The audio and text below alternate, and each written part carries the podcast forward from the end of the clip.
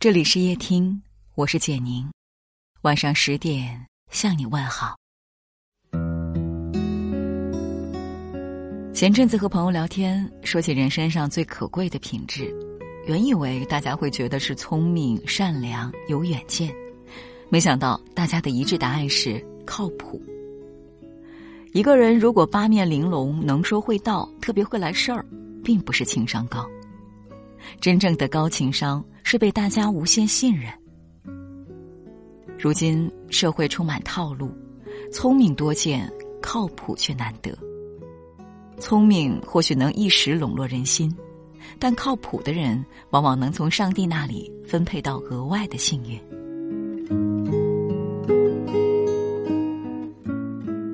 靠谱的人永远把诚信放第一位。看过一个公司老总分享的案例，这位老总曾经有位部下深得自己信任，因为小伙子好学又机灵，办事雷厉风行，执行力很强。但在关键的两件事上，老总改变了对他的看法。一件事是处理一位违纪员工时，这位小伙子不愿得罪人，便耍手段让自己当好人，把得罪人的事都推到公司头上。另一件事是。小伙子表面说着要长期跟着老总干，背后却另找公司，然后突然辞职走人，打了老总一个措手不及。这事儿给公司业务造成了不少损失。老总说，从那以后，自己公司招人的考核标准，人品好、讲诚信被放在了首位。靠谱的人永远把诚信放在第一位。曹德旺曾说。人生中的每一件事，都是你盖历史大厦的每一块砖。某一块砖用坏了，你盖很高的时候，压力一大，那个地方经不起推敲，大厦就这样摧毁了。一个人最大的破产是信用的破产，一个人最大的财富是正直靠谱的人品。真正的聪明人，永远不会透支自己的信用，也不会辜负别人的信任。靠谱的人做事不敷衍。作家刘墉有一次交代自己的女儿给花浇水，女儿着急出去玩三两下就浇完了花。正当他要出门时，刘墉叫住了他。他带女儿来到花盆前，问：“你看，爸爸浇的花和你浇的花有什么区别？”女儿摇了摇头。刘墉便把两盆花连根拔起，将花的根部给女儿看。女儿的脸立即红了。原来，自己浇的花儿水只停留在表面，而父亲浇的花儿水已经渗透到了根部。刘墉语重心长的教导女儿：做事不能只做表面功夫，一定要做彻底，做到根儿上。做人也该成为一个有责任心、有担当、可靠的人。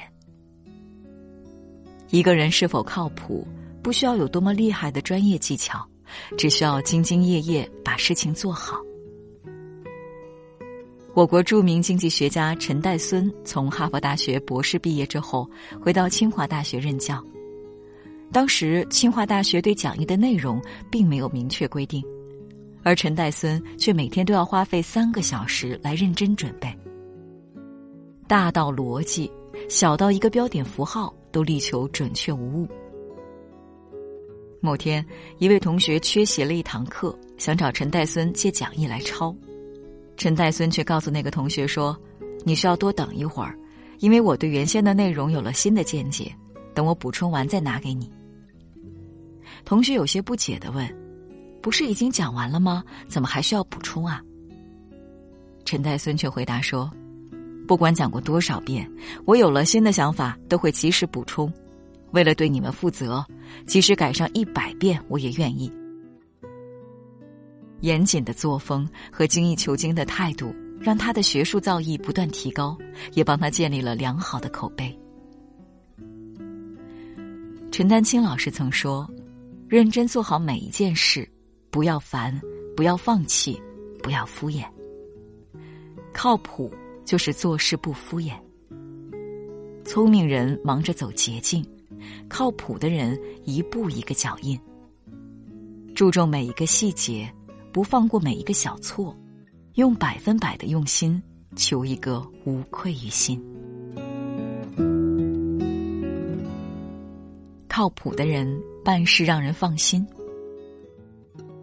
自媒体人庆哥说：“无论你学历多高，还是才华横溢到令每个人都羞愧的不敢睁开眼睛，但能令人对你尊敬和刮目相看的，永远是你靠谱的专业精神。”因为才华并不会让一个人尊重你，但靠谱却能做到。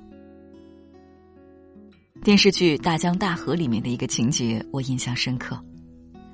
小雷家的村支部书记雷东宝带领全村的妇女养起了长毛兔，经人点拨，准备把这批兔毛直接卖到上海。雷东宝派了两个人去，一个四宝，一个老猢狲。回来时。四宝兴高采烈提及在上海的趣事。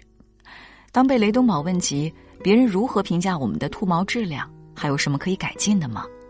如果我们生产更多的兔毛，他们能接受吗？四宝一个也答不上来，急得抓耳挠腮。反观老猢狲，主动将书记请到家中，不仅详细汇报了长毛兔毛在上海的市场价值、发展前景。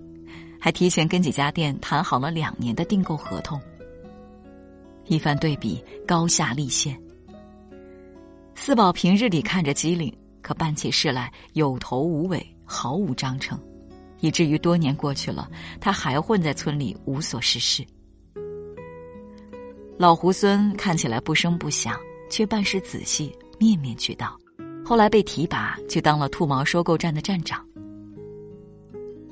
作家池莉说：“靠谱说起来简单，落下去复杂。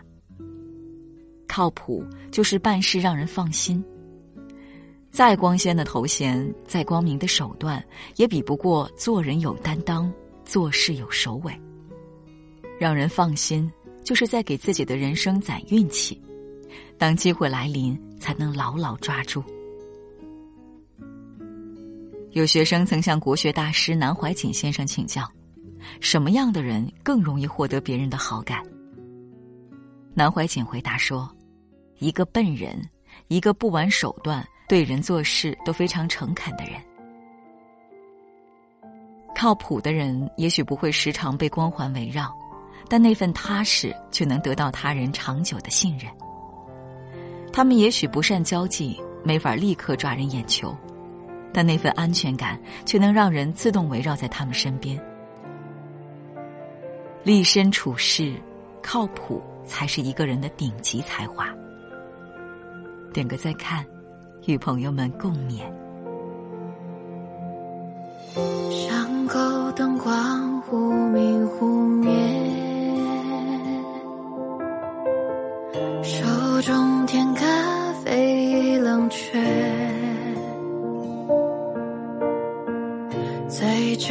经意泄露想念，在发呆的窗前凝结。其实不爱漫漫长夜，